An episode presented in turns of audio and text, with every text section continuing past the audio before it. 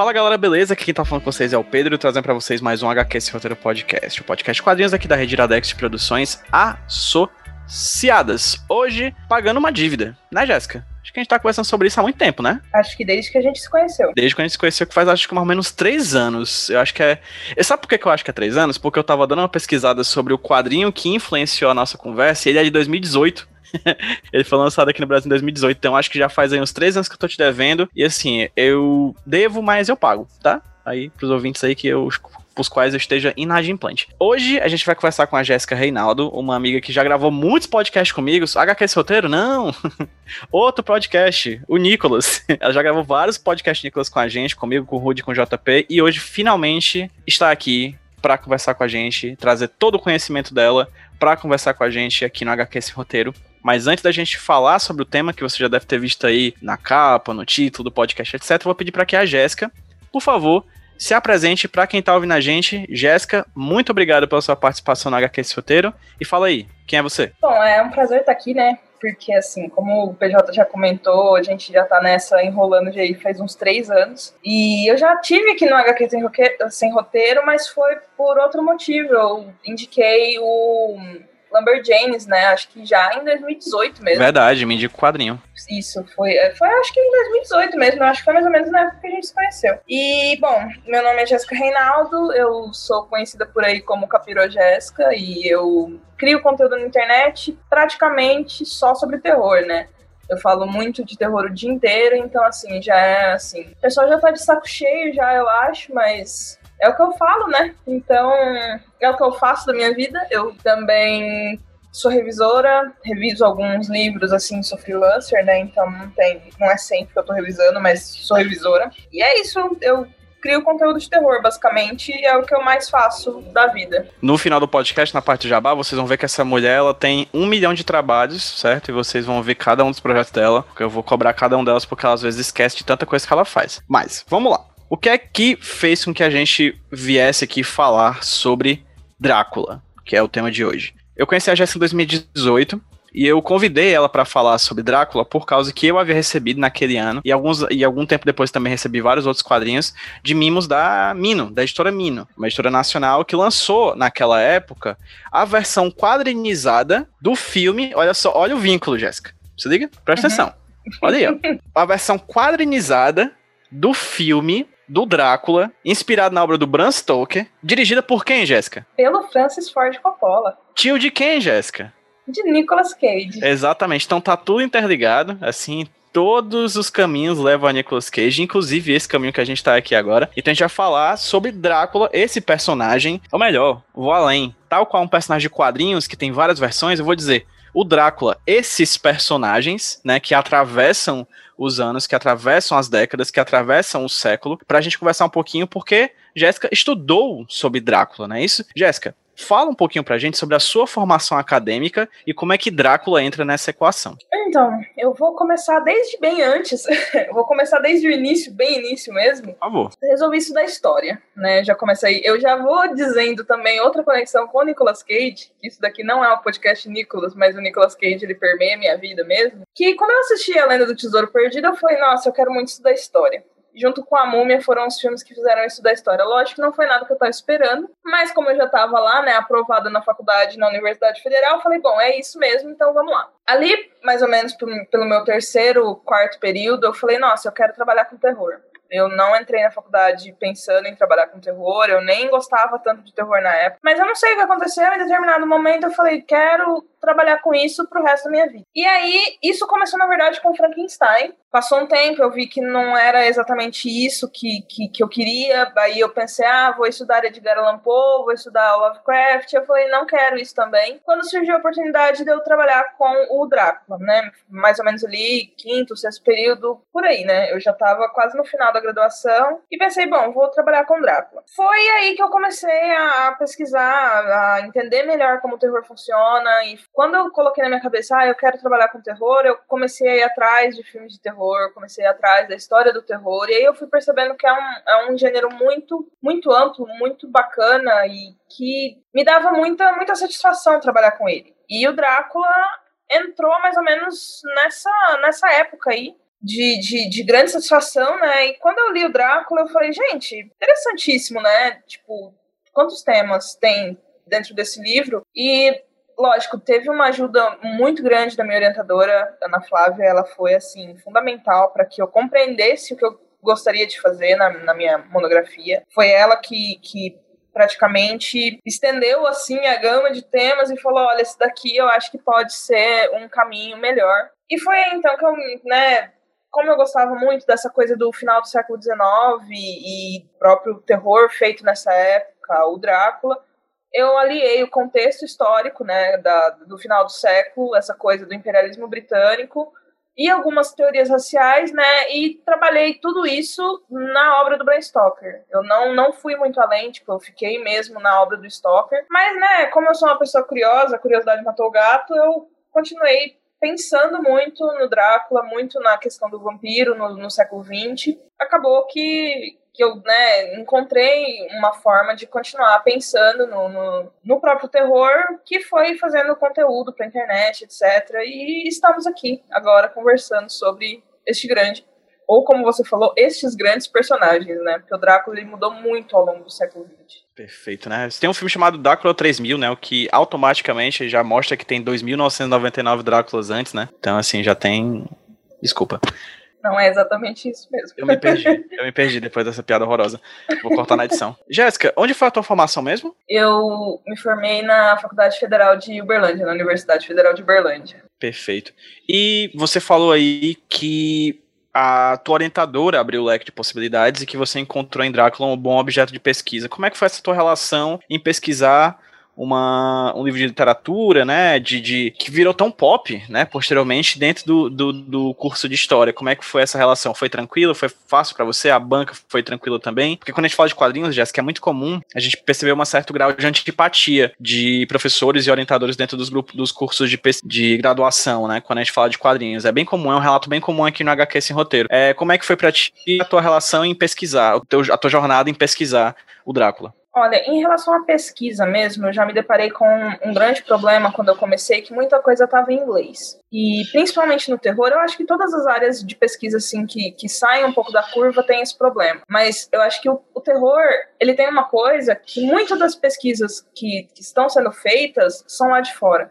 A gente tem um trabalho muito interessante feito aqui, eu acho que é o FRJ ou RJ, uma das duas.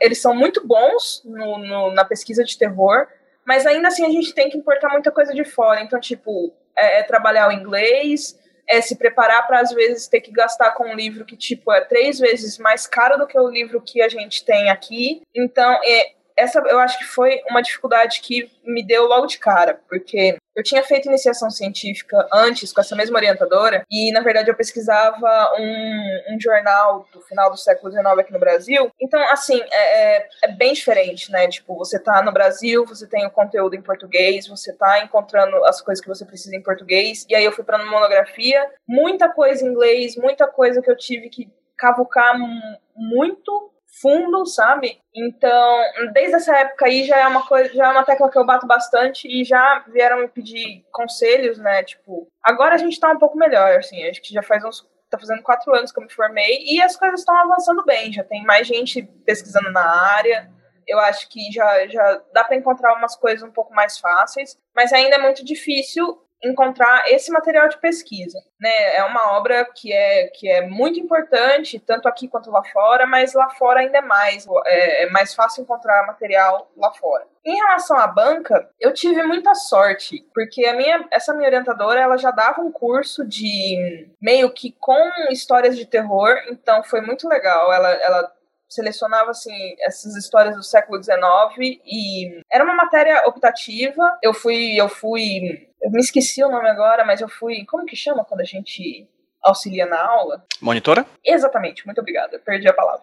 Eu fui monitora dela nessa, nessa, nessa matéria, então, tipo, eu já tava bastante. In, in, eu já entendia bastante que ela trabalhava com esses tipos de tema, tanto que eu passei por duas pessoas antes, duas professoras que me indicaram ela eu nunca tinha tido aula com ela propriamente, então, tipo, foi muito na cara de pau chegar para ela e falar: olha, me indicaram você para esse tipo de tema estranho que eu tô querendo, e aí foi, foi muito tranquilo depois disso. E a minha banca foi ótima, porque, tipo, um desses, uma das pessoas que compuseram minha banca foi um antigo colega meu que tava, que, que acabou que ele tinha terminado o mestrado e já estava no doutorado, então ele pôde ser da minha banca. E ele tinha estudado ficção científica, e o outro era um professor que tinha acabado de chegar na faculdade, e ele é um grande estudioso de ficção de terror do Brasil. Ele também, ele veio de, do, do Rio de Janeiro, então, tipo, ele veio, ele veio de um desses polos, né, da, da que estudam a ficção de horror aqui no Brasil, então, tipo, foi ótimo, ele tinha acabado de ser transferido. Então eu fiquei muito feliz quando, quando ele foi transferido e ele aceitou ser parte da minha banca, né? Então foram três pessoas, assim,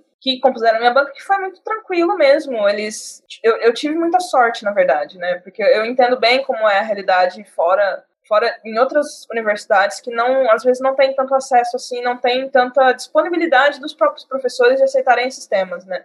Porque querendo ou não é um tema que foge bastante do convencional, principalmente em cursos de história, né? Não é um, não é um tema, não é um tema literário, é um tema o terror é, e eu acho que os quadrinhos sofrem isso também, o terror, ficção científica, fantasia, é, é sempre são sempre temas relegados muito para margem, né? É muito difícil você encontrar pessoas dispostas a abrirem a cabeça e falarem, olha, isso daqui tá tá interessante, vai ser legal fazer isso. Mas eu tive sorte, então não posso reclamar nem um pouco da minha banca, eles deram apontamentos ótimos, eles me deram, inclusive, caminhos para seguir além, sabe? Eles me deram muitas dicas importantes. Mantenho contato com essa orientadora ainda hoje, esse outro colega de, de, de, de curso meu também mantenho contato. E tem sido muito. Foi muito bom, na verdade, né? Eles, eles terem me, me. Todas as dicas que eles me deram durante a banca foi muito, muito bom para mim mesmo. Perfeito. Já chegando sobre o tema, Jéssica, é interessante falar de Drácula porque eu acho que Drácula, assim como Frankenstein, assim como Lobisomem, sei lá, até Superman, se a gente for falar sobre Mulher Maravilha, eu acho que são personagens que se a gente falar para qualquer pessoa, qualquer pessoa vai saber quem é, o que é, ou pelo menos vai ter uma ideia, uma imagem do que seja, mas acho que pouquíssimas pessoas leram o trabalho que originou essa, esses personagens, assim. É, você não precisa ler quadrinhos para saber quem é o Superman, assim como você não precisa ter lido Drácula do Bram Stoker para saber quem é o Drácula, né? Apesar de ele ser um personagem que faz parte da nossa cultura pop, que faz parte do nosso dia a dia, dessa cultura da, da grande mídia, etc. Mas voltando no tempo e falando especificamente da publicação Drácula. O que é Drácula? O que é Drácula, o personagem? O que é Drácula, o livro, né? Fala um pouquinho sobre a história por, por, ao redor da história. Assim, o Drácula, ele foi publicado em 1897, né, pelo Bram Stoker, que era um cara da Irlanda, ele era irlandês, e ele foi para para Inglaterra para procurar trabalho e tal, ele queria muito trabalhar com teatro e acabou caindo no Liceu, que é um dos grandes teatros, foi um dos grandes teatros de Londres. Trabalhou com alguns nomes interessantes, ele era um conhecido do Oscar Wilde, ele se, ele se comunicava com esse ciclo de pensadores, né, daquele período, daqueles literatos. Então, o Bram Stoker escreve o Drácula como passagens, né, diários, principalmente diários e cartas então o Drácula, ele é o Conde Drácula, ele, ele é um conde na Transilvânia, nos Montes Cárpatos, e o Jonathan Harker ele vai até lá porque esse conde ele escreveu para esse para essa empresa que o Jonathan Harker trabalha e ele então faz com que o Jonathan vá até lá porque ele quer comprar um lugar na Inglaterra. Ele é um forasteiro, ele é uma pessoa de fora, esse Conde Drácula. E o Jonathan Harker, quando chega lá, ele começa a perceber que o lugar é muito supersticioso. Ele começa a apontar detalhes que são distantes dessa Inglaterra civilizada que ele conhece, né? Ele fala, ah, as pessoas aqui são muito diferentes, a comida é muito diferente, tudo aqui é muito diferente do que eu tô acostumado, né? A Inglaterra, nesse momento, ela é, uma, ela é um lugar ela é uma potência muito grande. Ela, ela conquistou muitos lugares, é, ela é um lugar que colonizou muitos lugares, então, tipo, ela tem muito poder. E o Jonathan, ele vai até lá para vender essa, esse, esse local pro Drácula. Só que o Drácula meio que passa ele para trás. E aí ele quer ir até a Inglaterra porque ele quer expandir os seus domínios e ele quer transformar mais pessoas, ele quer que mais pessoas se juntem nessa cruzada dele. Toda a história ela é narrada né, por cartas e por diários. A gente tem a Mina, que é noiva do Jonathan Harker. A gente tem três pretendentes da Lucy, Arthur, Quincy e mais um que eu me esqueci agora. A gente tem um interno que acaba se comunicando muito com Drácula, com, com o Conde, e o, o, Van Helsing, né, que é um personagem importante que só aparece ali pro meio, pro final do, do, do, do romance em si. E é um personagem que é sempre tão lembrado, né, engraçado isso. Nós temos essa, essa gama de personagens. A Lucy, ela não participa dessa cruzada para deter o Drácula. Ela é uma, ela acaba sendo uma vítima do Conde. A Mina e o Jonathan, mais esses três pretendentes e o, e o Van Helsing acabam indo atrás do Drácula em Londres para tentar deter ele. E é basicamente isso, né? O livro inteiro ele ele ele parte desse, desse dessa busca do Drácula e vai até o momento em que ele chega na Inglaterra e tenta dominar o lugar. Eu acho que não, mas esse livro não é o primeiro a se tratar de vampirismo, ou é? É, é, é, claro, acho eu que é um dos mais populares, que são o mais popular, mas é o primeiro? O vampirismo ele nasce com Drácula ou não? Não. O vampirismo na literatura, ele na verdade, assim, ele já era um tema recorrente em alguns poemas, principalmente no final do século 18, principalmente em poemas alemães, tinha bastante disso, mas não eram vampiros maldosos geralmente. Muitos desses poemas eram poemas meio que de amor, sabe? Em 1818, o, um cara chamado Polidori, ele escreve um conto. Polidori era médico do Lord Byron e mais ou menos na mesma época de Frankenstein, o que aconteceu foi o seguinte: a Mary Shelley era esposa do Percy Shelley nessa época, 1816. E eles foram fazer uma viagem junto com a irmã da Mary Shelley, chamada Claire, para um, uma, uma vila em que o Lord Byron estava hospedado. O Lord Byron, Percy Shelley, Mary Shelley, eles todos eram muito amigos. E o Lord Byron tinha esse médico particular chamado Polidori. Todos muito amigos, uma, eh, eles estavam passando por um momento complicado porque eh, era para ser verão, mas graças a um problema climático, estava tendo muita chuva e então eles passavam muito tempo dentro de casa e eles começaram a, a, impor desafios eles liam muitas coisas de terror e eles começaram a impor desafios e um desses desafios era escrever a história mais aterrorizante que eles conseguissem. A Mary Shelley escreveu Frankenstein, mais ou menos nesse período aí, e o Polidori escreveu um conto sobre vampiros, o vampiro. Acho que o primeiro contato assim, grande de literatura que não se tratava de poemas e que é um conto estruturado mais próximo do vampiro que a gente conhece hoje, talvez seja o, o vampiro do Polidori. Muitos acreditam que seja o vampiro, muitos estudiosos, né? Eu também me baseio nessa, nessa, nessa ideia de que o vampiro do Polidori foi o, o marco principal aí do vampiro na literatura. E aí depois vieram muitos outros ao longo do século XIX até chegar no Drácula. A gente teve na França alguns, tivemos um Penny Dreadful chamado Varney, o vampiro, que também saiu em mais ou menos 1840 e poucos. A gente teve A Morte Amorosa, Theophile Gautier. A gente teve Carmila, do Sheridan Le Fanu, em 1872. Então, o Drácula chegou em 1897, já com uma grande carga de outros vampiros literários que provavelmente o Bram Stoker já conhecia quando ele foi escrever o Drácula. Mas o Drácula, ele é o mais forte representante, principalmente nessa época. Ele é, como você falou, um personagem que muita gente não leu, mas que conhece o personagem. E ele é assim, um, um, um, livro talvez realmente mais conhecido desse período e que muita gente mesmo acredita que ele seja o marco principal do vampiro moderno, né? Porque muitas mudanças aconteceram entre os vampiros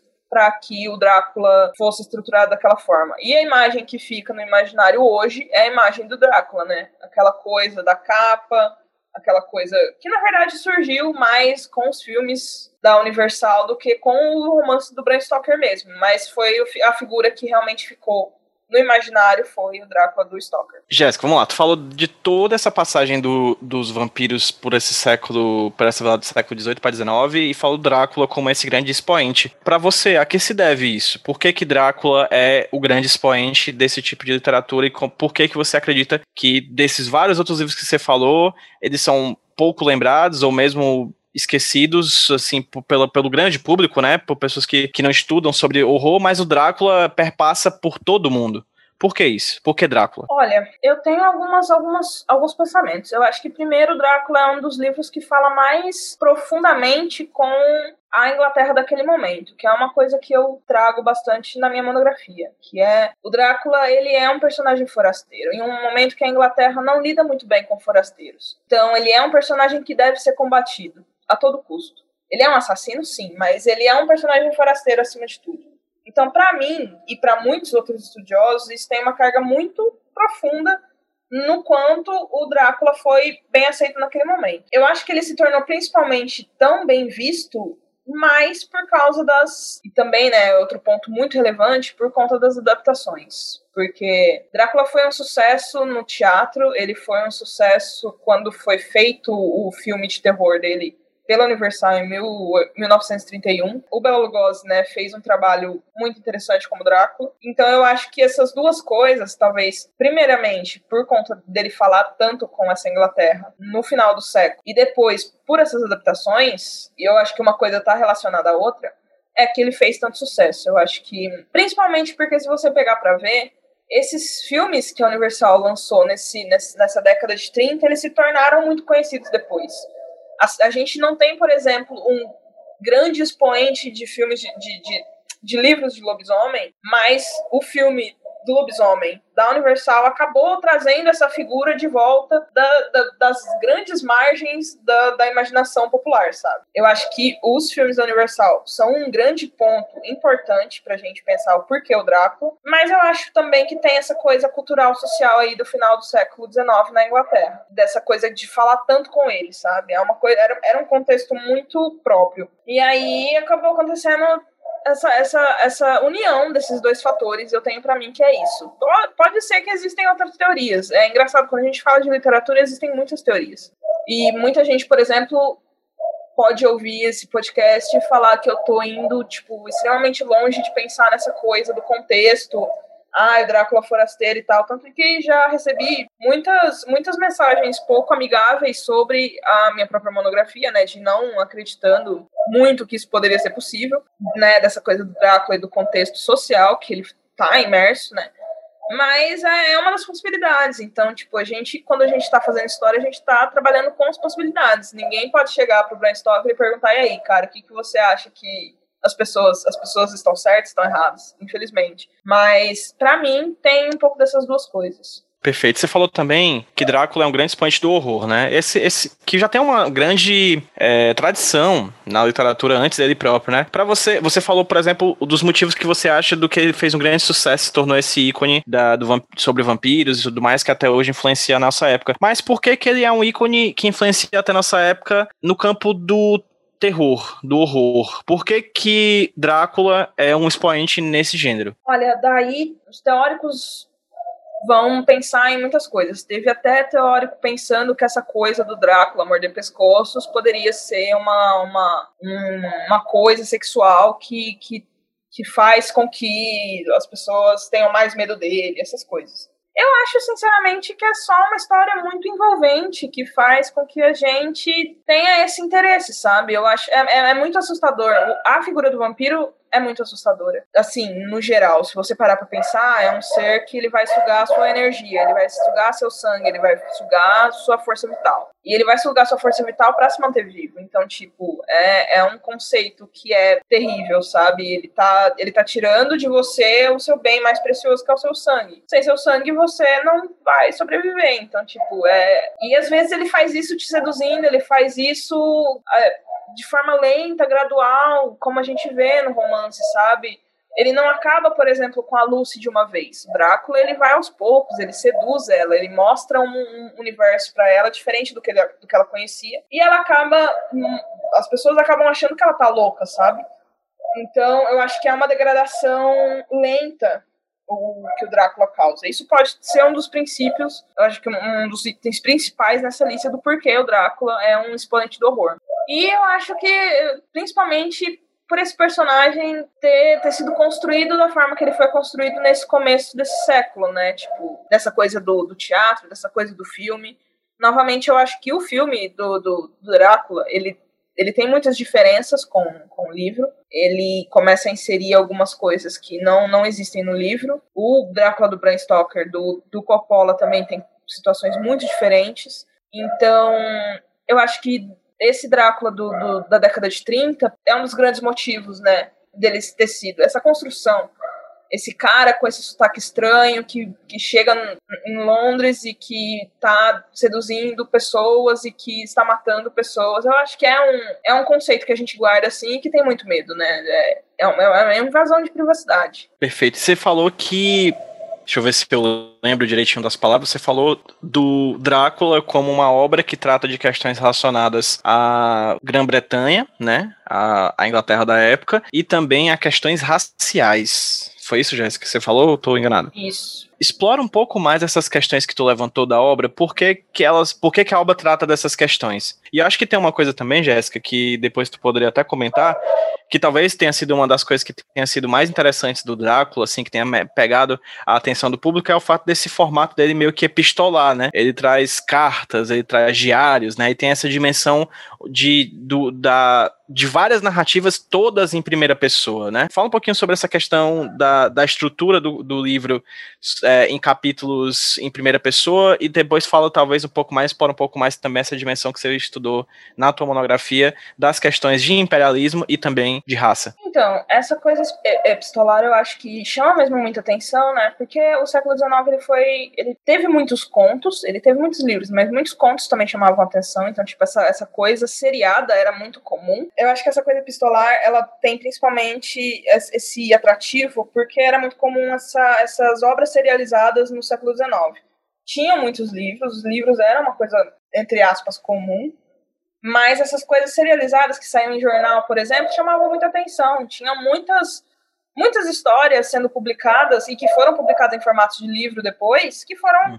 inicialmente lançadas em jornais. O Drácula foi assim? O Drácula não. O Drácula ele já uhum. saiu direto como livro. É, é, o famoso folhetim, né? Que é Exatamente. capítulos de Machado de Assis, José de Alencar eram lançados nos jornais, né?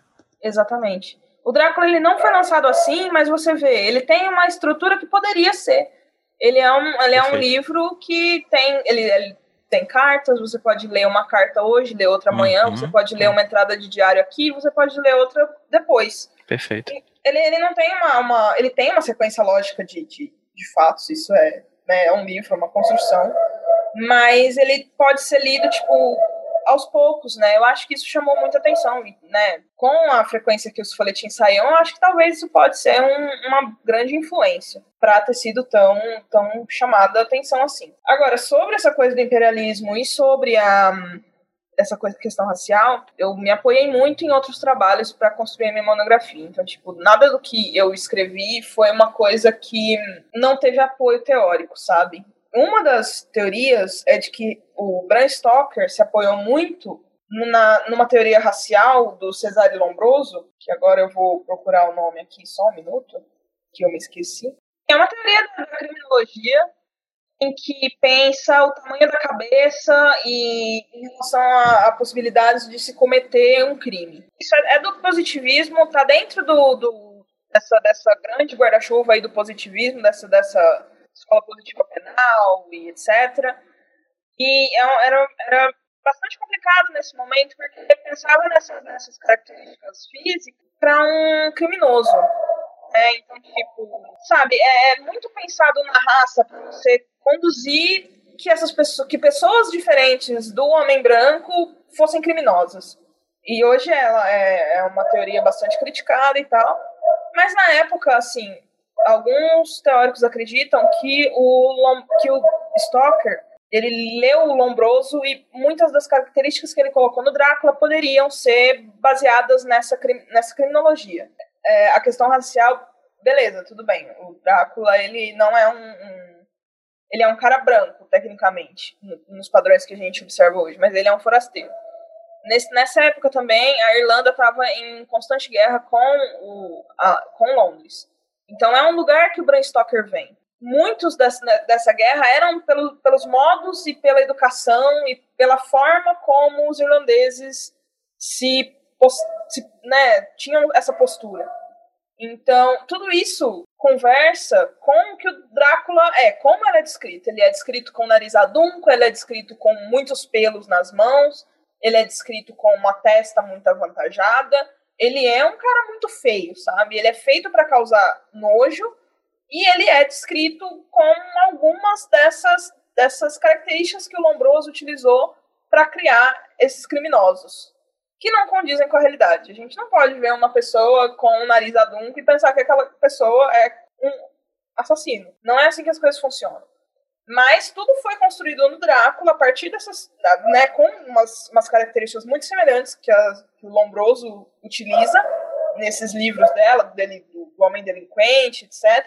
E conversam com essa criação do Drácula. Então, muitos teóricos acreditam que essa questão do, do Drácula ter sido descrito dessa forma não é uma coincidência. Porque, bom, toda a criação cultural ela é feita de escolhas se o Bram Stoker escolheu fazer o Drácula dessa forma, ele tinha um motivo. E muitos teóricos acreditam, inclusive eu trabalhei essa teoria na minha monografia, de que o Stoker estava intimamente é, ligado e conhecia essas questões do Lombroso. Então, essa é uma questão racial que, que a gente pode pensar em Drácula, que a gente pode, né, se a gente for vendo assim as, as como o Stoker constrói os seus personagens, a gente já vai pensando que pode ser possível, né?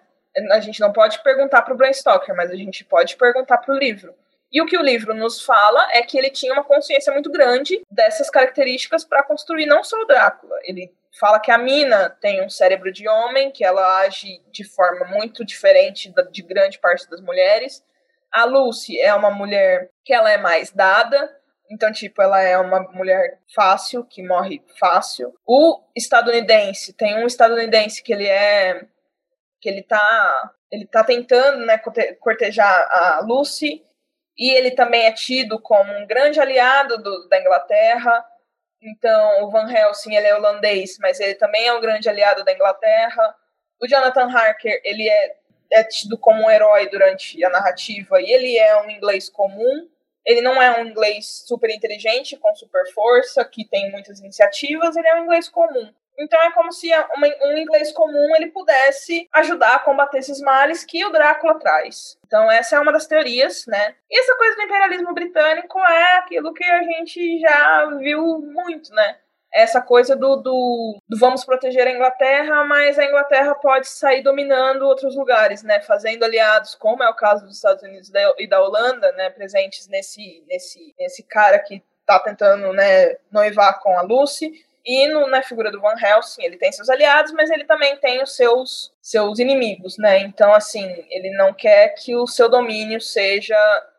A Inglaterra não quer que seu domínio seja, seja maculado e um forasteiro, qualquer forasteiro naquele momento, poderia macular essa, essa, esse domínio inglês. A ideia de que o rei, o sol não se põe no reino da Inglaterra, né? A ideia de que, de certa maneira, a Inglaterra tem tantas posses ao redor do mundo que sempre vai ter algum local do mundo que o sol vai estar tá batendo, né? E que vai ajudar a Inglaterra de alguma forma, né? É, Jéssica, teve uma coisa que você falou aí que achei muito interessante. Você fala da. Eu, eu tentei ler Drácula, confesso aqui para você. Tentei ler o livro do Drácula há muito tempo. Eu era adolescente, mas eu acho que não era a época boa para eu ter lido. É, e um dia eu ainda quero ler, com certeza, porque eu acho que é um livro essencial, um clássico e clássicos são essenciais, né? Você falou aí que o livro ele tem um certo grau de descrição do Drácula que o transforma numa espécie de aberração, muito inspirado pelas teorias de Lombroso, segundo o que você trouxe aqui pra gente. O que é completamente diferente do que a gente vê nos filmes, né? Creio eu, inclusive, do que a gente vê nas peças de teatro, não tenho um contato com isso. Mas o Drácula dos filmes, principalmente dos filmes mais recentes, mas creio também dos antigos, como Bela Lugosi, por exemplo, eles tinham outra pegada, né? Eles não eram aberrações, eles tinham um certo grau de sedução né, os, os atores e os personagens que fizeram Drácula e as depicções, né, os desenhos desse personagem. Você já citou isso, mas eu queria que talvez você se aprofundasse um pouco mais sobre isso. Como é que as versões visuais audiovisuais da obra é, influenciaram na popularização do Drácula e para a gente ter essa ideia forte desse personagem que, como eu falei anteriormente, perpassa o século XIX, o século XX e o finalzinho do século XIX, todo o século XX e a gente agora no século XXI também. É, eu tenho para mim que os medos mudaram. Tipo, se antes, nesse, nesse momento em que o Stoker escreve é, o Drácula, ele, esse medo da Inglaterra é muito forte, né, nesse forasteiro, eu acho que talvez já quando o filme é feito, esse medo seja outro. E isso daria, tipo, essa, esse, essa base para que o Drácula também fosse diferente. Porque o Drácula é feio no final do século XIX para mostrar um, um tipo de para mostrar um tipo de gente de fora da Inglaterra que eles não queriam ali. Mas o, o Drácula já é, vem mais bonito pro filme e tal. Primeiro que é muito difícil você assistir um filme com um cara completamente horrendo, né, fazendo essa esse papel, né? Eu acho que não teria não teria tido tanto tanta força talvez. Aí começa essa coisa do, do, do, do que vem de fora talvez seja mais sedutor e tente te seduzir, né? Tipo, já é uma, uma teoria bastante usada no século XIX em algumas em algumas em algumas histórias, essa coisa do, do, do forasteiro exótico, né? Dessas culturas exóticas e que é uma coisa que continua no século no século XX, visto como culturas que são vistas como são exóticas e são perigosas. Então eu acho que esse Drácula bonito talvez se encaixe nesse meio, porque o Belo Lugosi ele não é um cara feio, ele é um cara elegante. Assim, ele pode não ser bonito como uma uma, uma beleza padrão ali daquele período do, do, da década de 30 mas ele é um cara elegante, ele tem um porte e ele tem todo aquele sotaque, né? Ele tem um sotaque muito carregado estrangeiro, porque o Bela Lugosi ele era estrangeiro e foi uma das coisas que fez ele conseguir o papel de Drácula. Ele é húngaro, né? Isso. Então, ele tem um sotaque realmente muito forte. Então, eu acho que são coisas que trabalharam juntas ali para que esse, esse, esse vampiro chegue no cinema com um visual um pouco mais interessante do que o do livro. E aí escambou para Gary Oldman em 1992, né? Como chegou a isso é, é, é um longo processo que é, é, até, é até difícil de você acompanhar, porque ao longo desse século, do século XX, a gente teve muito Drácula, muitas versões do Drácula. Então, tipo, a gente teve o Christopher Lee, a gente teve.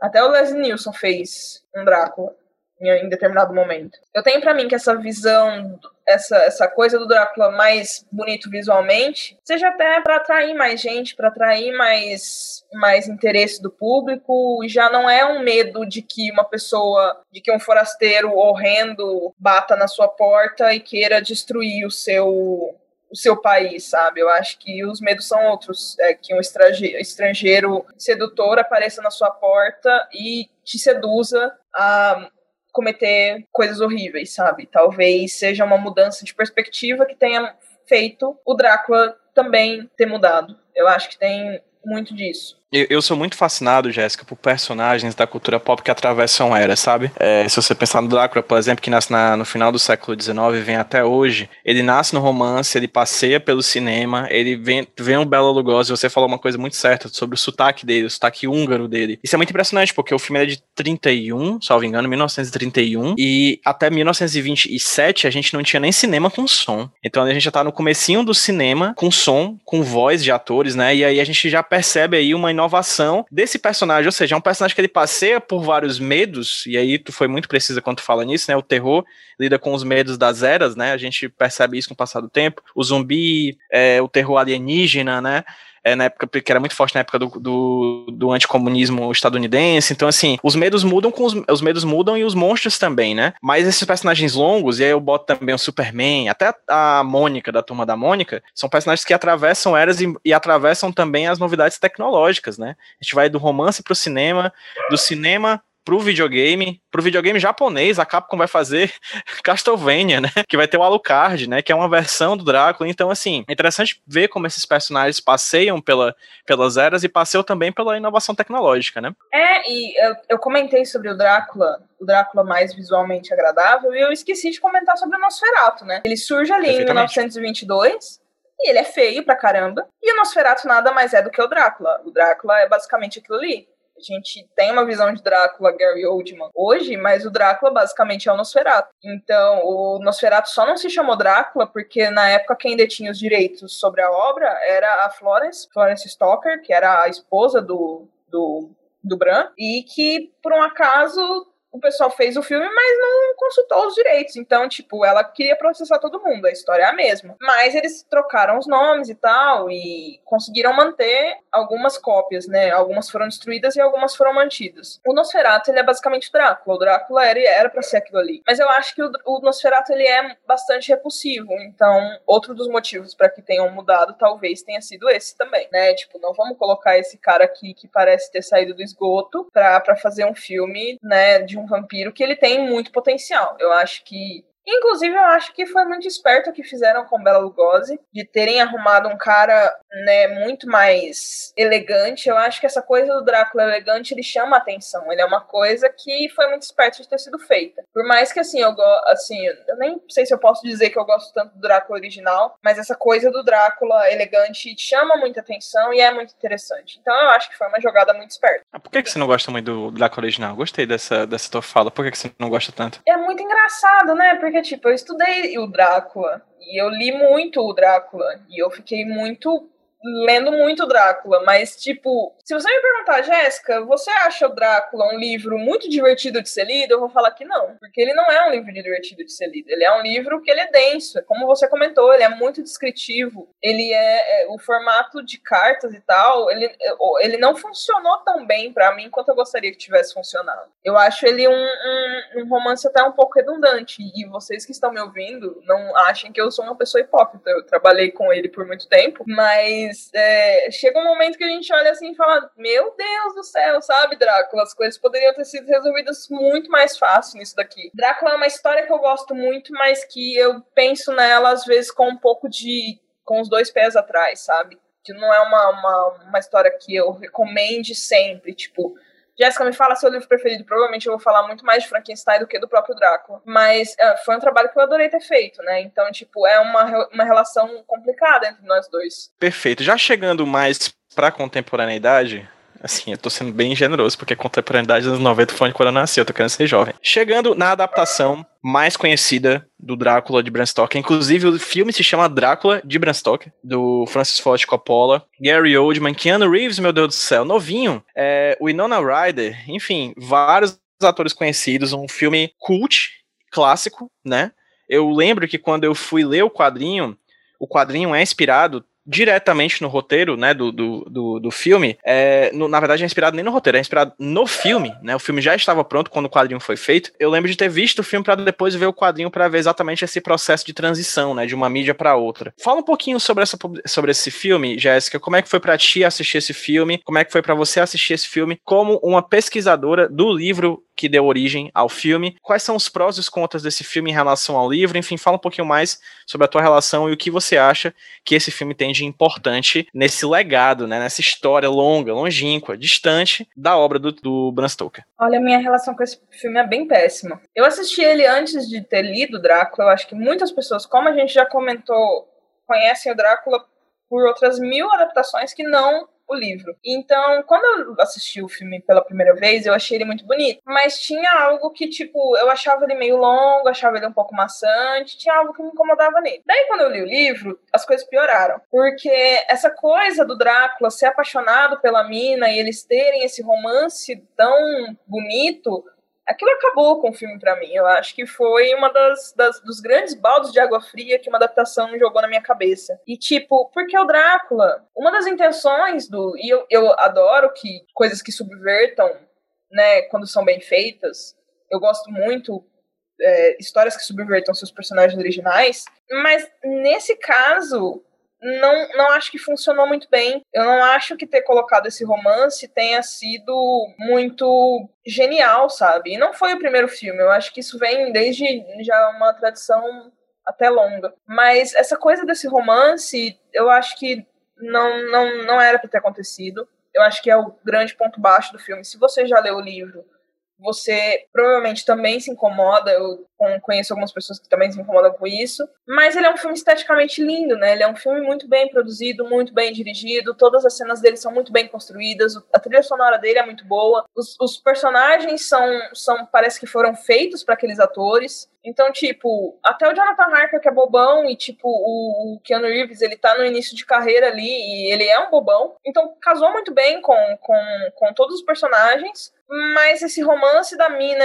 com, com a mina e o Drácula, eu não, não consigo engolir de jeito nenhum. Isso acaba com o filme para mim. Eu acho que transformou toda uma relação que eu tinha já que não era tão boa para uma relação bem ruim, na verdade. É um filme visualmente lindo, sabe? É um filme que, que foi pensado nos mínimos detalhes. O figurinista dele é uma, uma trabalhadora incrível, assim, que fez, é uma, uma artista incrível, que fez coisas lindíssimas, mas é, o filme não funcionou para mim de jeito nenhum. Mas como a gente comentou, tipo, foi nos filmes que propagou a imagem do Drácula, né? Eu imagino, eu não sei, eu, mas eu imagino que muitas pessoas devem ter ido atrás de conhecer melhor o Drácula depois desse filme. Porque foi um enorme sucesso. E ainda é, né? Então, ele tem esse mérito de ter feito com que pessoas conhecessem o livro, mas eu não tenho uma relação muito boa com ele, apesar de achar ele lindíssimo. E até ter, assim, acho que no fundo do meu coração eu tenho algum carinho escondido por ele, muito no fundo, sabe? Eu tenho que dar muito fundo para encontrar esse, esse carinho, mas é, no geral a gente não se dá bem. ah, só explicando para quem tá ouvindo a gente, a edição que a Mino lançou de 2018, ela foi uma edição lançada um pouco depois do filme. Ela é totalmente inspirada no filme. Inclusive os personagens que estão no quadrinho são desenhados como os atores do filme. A Winona Ryder, o Keanu Reeves, Gary Oldman, né? Os personagens estão lá, os mesmos atores desenhados. A grande força da publicação da Mino é a seguinte: ela foi lançada nos Estados Unidos um pouco depois do filme e passou durante 20 anos sem republicação. E foi lançada depois de 20 anos da publicação do, do filme pela IDW, né, que é uma editora muito conhecida por publicações de quadrinhos inspiradas em materiais já de filmes, né, Power Rangers, né, Transformers e coisas do tipo. E aí, a, a grande pegada dessa edição é porque ela foi feita por um dos desenhistas ainda em início de carreira da, da Columbia, né, que foi uma das produtoras do filme. O desenhista é nada mais nada menos do que Mike Mignola, que é mais conhecido provavelmente pelo mundo inteiro por ser o criador do Hellboy. Né? E quem já leu alguma coisa de Hellboy em quadrinhos, ou já viu alguma imagem de Hellboy de quadrinhos, sabe que o traço e principalmente a forte arte final, preta e branca, é, do, a, o carregadíssimo de, de, tons escuros do quadrinho, encaixam muito bem com a pegada do Francis Ford Coppola no filme. E o quadrinho, lançado pela Mino, é, é, é no formato maior do que foi lançado nos Estados Unidos, e ele é só preto e branco. Ele não tem cores, ele não é colorido no seu interior. Isso é um plus a mais, né? Sendo aqui redundante. Porque é um quadrinho que ele traz da, da obra original. Ele acerta em algumas coisas a mais, inclusive, do que o filme, porque não dá para fazer uma tradução ipsis literis, né, por quadrinho. E então eles têm que, de certa maneira, é, cortar certas partes do filme que eu acho que, inclusive, ganha a história é, em comparação com o livro. Eu não gosto nem em comparação com o filme, não gosto nem de comparar, assim, porque são duas obras diferentes, na minha opinião, né. As teorias mais, mais recentes sobre adaptação não tratam de necessariamente um, de comparativos, mas de obras diferentes a partir da mesma ideia. E o quadrinho ele corta várias partes do, do filme que são bem interessantes interessantes. Assim, o resultado final é bastante interessante e é belíssimo por causa do desenho do Mike Mignola, né? O, o roteiro do quadrinho foi adaptação do foi uma adaptação direta do filme feito pelo Roy Thomas, que é outro grande nome dos quadrinhos estadunidenses, né? Então é uma dupla de muito poder, né? Eu esqueci agora o nome do arte finalista, é um erro meu, mas o trabalho do arte finalista também tá muito belo porque é um quadrinho cuja relação entre branco e preto, escuridão e luz é muito bem trabalhado e tem umas partes poéticas muito bonitas, assim. A edição da Mino realmente é um primor. E Jéssica, saindo um pouco desse filme, que é do começo dos anos 90 e chegando hoje em dia. Para você, vendo, você, como você já falou no começo do programa, você é uma grande entusiasta do gênero do horror, né? E ser uma grande entusiasta do gênero do horror, acredito eu, faz você ocasionalmente também ir atrás de adaptações cada vez mais novas desse personagem que já tá em domínio público já faz um bom tempo, né? Para você, analisando o que você viu nos últimos tempos relacionado a Drácula, não necessariamente focado no Drácula, mas o Drácula num personagem secundário, um antagonista, ou nos jogos talvez, ou em quadrinhos, enfim, para você, por que que Drácula permanece tão poderoso e o que que hoje em dia você vê que é a marca do Drácula do século XXI? Ai, essa pergunta do porquê ele continua tão poderoso é um pouco, é um pouco difícil, eu acho eu acho que tem muito de, de, tudo, dessas coisas que eu já pontuei, né? Dessa, dessa coisa, dessa figura marcante que foi o Drácula nesse, nesses anos 30. E tanto que sempre tentam revitalizar esses monstros da Universal. A gente tem um monte de tentativa por aí. A gente teve agora o Homem Invisível recentemente, a gente teve é, a Forma da Água do Del Toro, que era o sonho dele fazer um monstro da Lagoa Negra, e né, não deu certo, mas ele fez a Forma da Água. Eu gosto muito.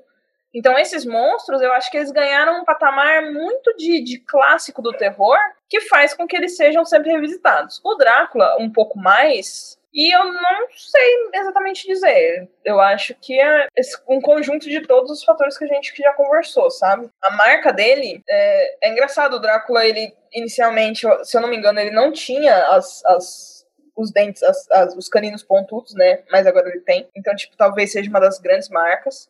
É, essa coisa da capa é, um, é, uma coisa que eu sempre me lembro, essa coisa do, do Bela Lugosi, aquela capa incrível dele. O Drácula geralmente é um cara bonito, né? Eu, eu, agora a gente vê aí as, as últimas, os últimos lançamentos com Luke Evans, do Drácula, a história nunca contada. Gerard Butler já foi Drácula. É, o Claes Bang, que fez o Drácula da BBC, né, foi Drácula. Até o Drácula do Hotel Transilvânia é um cara bonitão, sabe? Então eu acho que é difícil sair muito desse Drácula, desse Drácula elegante, desse porte sedutor. Eu acho que é um dos, dos grandes pontos que são utilizados nele hoje acho que mais do que as presas e essa coisa da capa, é essa coisa sedutora, essa coisa elegante, sabe? Talvez seja o ponto que as pessoas mais se lembram do Drácula quando pensam em Drácula. É, é, é, o Drácula, ele é uma construção, né? Tipo, é difícil abarcar todos os pontos. Eu fiquei muito no livro, então, tipo, apesar de sempre ir atrás desses, desses filmes novos e tal, até porque eles acabam caindo no meu colo, eu querendo ou não. É, é, incrível, tipo, o Drácula ele realmente me persegue muito até hoje, talvez seja algum tipo de maldição. Eu acabo assistindo sempre, né? Então, tipo, tô aí para fazer a maratona do Drácula 2000, que é um é um filme, é uma trilogia de um diretor chamado Patrick Lussier, se eu não me engano. É um nome francês esquisito, um sobrenome difícil que eu não sei falar. Mas tem muita coisa feita do Drácula, né? A gente nunca vai acabar de assistir as coisas do Drácula e é... uma é mais esquisita do que a outra. Você comentou do Drácula 3000 e aquilo lá é uma das coisas mais estranhas já feitas, é bizarríssimo, ele foge completamente de toda a história do Drácula. Mas eu acabo gostando quando um, eles utilizam um personagem e transformam ele tanto, sabe? Muita gente reclamou do Drácula da BBC, que foi lançado ano passado em conjunto com a Netflix, mas eu me diverti com ele. Eu achei um filme que. Um, é, é, um, é uma minissérie, né, em três episódios. Eu acho que eles tentaram contar a história de uma forma diferente e não tiveram que apelar pro romance, sabe? E isso é bacana. Eu gosto quando eles tentam fazer isso. Então, acho que ainda tem muito a ser explorado do Drácula. Caso as pessoas que estão ouvindo a gente queiram conhecer um pouco mais sobre o teu trabalho nas redes sociais, nos podcasts, nos YouTubes da vida, onde as pessoas conseguem te encontrar nas redes sociais e também os projetos que você faz parte. Então, é, eu tenho meu projeto principal, né, que é o Fright Like a Girl, que é o meu blog. Eu não posto tanto com ele, nele quanto eu gostaria, mas eu sempre posto livros que eu li no mês, é, coisas que eu tenho assistido, então, né, eu acabo postando sempre lá. É, eu tenho também um canal no YouTube, que antes era um podcast, mas agora virou um canal, chamado The Witching Hour. Junto com a Michelle Henriques, a gente fala sobre filmes de terror dirigidos por mulheres. Filmes de terror, filmes de é, mistério, filmes de crime, filmes. Todas as áreas, assim, que são próximas do terror, a gente procura filmes que são dirigidos por mulheres e comenta o programa semanal. A gente volta agora em março. Eu também tenho um blog de fã, porque a gente está em 2021, mas nunca é tarde para ser jovem, sobre o Supernatural, que acabou ano passado, mas eu só assisti ano passado, então, tipo, eu tô só uns 15 anos atrasada, mas tudo bem. E Basicamente é isso que eu tenho feito. Eu reúno tudo o que eu faço no Twitter e no Instagram. Os dois é capirojéssica. E basicamente é o que eu tenho trabalhado agora. Assim, de coisas mais pessoais. É, eu escrevo bastante. É basicamente isso. Perfeito. Para vocês que estão vendo a gente já sabem no HQ esse roteiro, tudo que foi citado aqui pela Jéssica, as redes sociais, podcasts, YouTube, textos, enfim, vai estar tá tudo linkado no post desse podcast lá no hqsemroteiro.iradex.net ou na parte de links interessantes nesse programa que você acabou de baixar aí no seu agregador. Jéssica, muito obrigado por participar do HQ esse roteiro, né? Do Nicolas você vai participar mais algumas vezes, tenho certeza. Sem dúvida, eu participarei ainda de muitos Nicolas, se tudo der certo enquanto o Nicolas estiver fazendo filme, a gente vai estar assistindo o filme do Nicolas e eu espero ser convidada. Perfeito. E aqui no HQ Roteiro também, viu? Em qualquer outra ocasião que a gente tiver como te encaixar, a gente vai te chamar. Eu acho que eu já tive no HQ Sem Roteiro também, com algumas HQs da Script. Me lembrei Opa, agora. Teve, foi sobre. Sobre. Caramba, foi sobre o. Lovecraft, alguma coisa. Lovecraft, Lovecraft. verdade. Caramba. Me lembrei agora. Verdade, eu também. Eu também, o pessoal da Script. Fica aquele abraço pro pessoal da Script. Então a Jéssica tá aqui já é veterana já, então. É, estou, estou sempre nos projetos aí. Aparecendo de repente. É isso, gente. Muito obrigado, Jéssica. Muito obrigado a vocês que ouviram o HQ esse roteiro dessa semana. E a gente se vê daqui a pouco. Jéssica, vamos dar tchauzinho pra quem tá ouvindo a gente no 3, 2, 1. Tchau, gente! Tchauzinho!